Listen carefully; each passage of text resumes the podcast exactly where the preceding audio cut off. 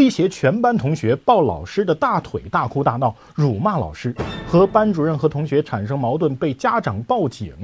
相信不论是家长、学生还是老师，都不希望这样的问题学生和自己在一个班级。但是跟这个班级产生矛盾，就调到其他班级，如何保证他在新的班级就不再出现问题呢？新班级的家长不满，完全可以理解。而且在没有事先与新班级家长沟通的情况之下，就直接做出调整，确实容易引发新的更大的矛盾。所以在集体抗议无果之后，家长将孩子从学校接走。截至二十八号，罢课已持续了五天。当地主管部门的副局长也赶到学校进行现场办公。处理结果呢，说是会后续进行统一说明。其实类似的情况啊，肯定不止在这一个学校有。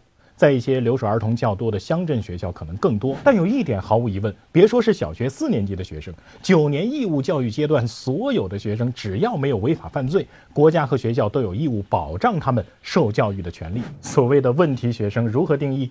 问题严重到什么样的程度算是问题学生？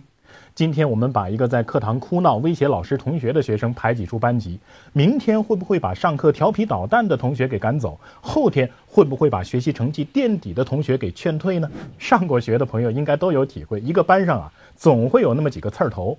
到了高年级或者是初中啊，甚至会有一些社会气息比较浓的坏学生。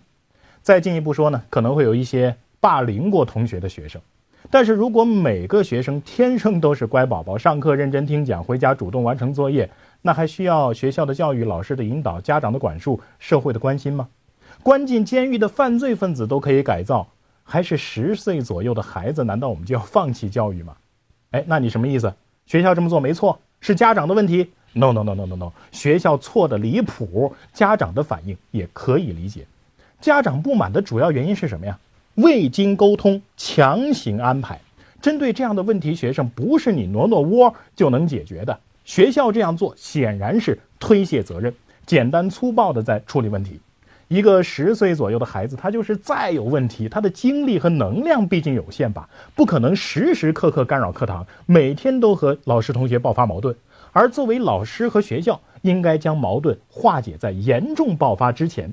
在出现了一些小矛盾、小问题的时候，就及时介入，通过家访调查、批评教育、心理疏导等等方法来化解矛盾爆发的诱因。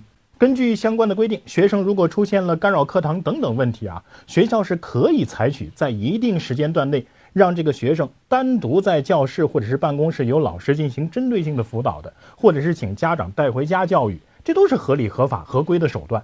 同时，不论对于问题学生本身的家长，还是其他同学的家长，都应该加强家校沟通，以免产生误解。那么，针对这件事，学校在这些方面的手段显然是缺失或者是不足的。实在不行，还可以依据学校的纪律惩罚规定予以记过等处分嘛。对于涉嫌违法的问题，也可以由公安机关予以处罚或训诫嘛，甚至送到专门的进行矫正教育的学校去。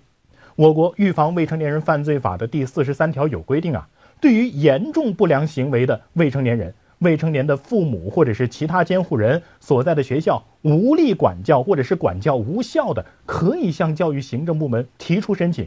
经过专门的教育指导委员会评估同意之后，由教育行政部门决定送入专门的学校进行专门教育。但是这得需要经过严格的程序才能做出，不是你家长罢课或者是联名上书之类的做法就可以绑架的。只有坚持合法的程序，才能够真正的维护正义和权利。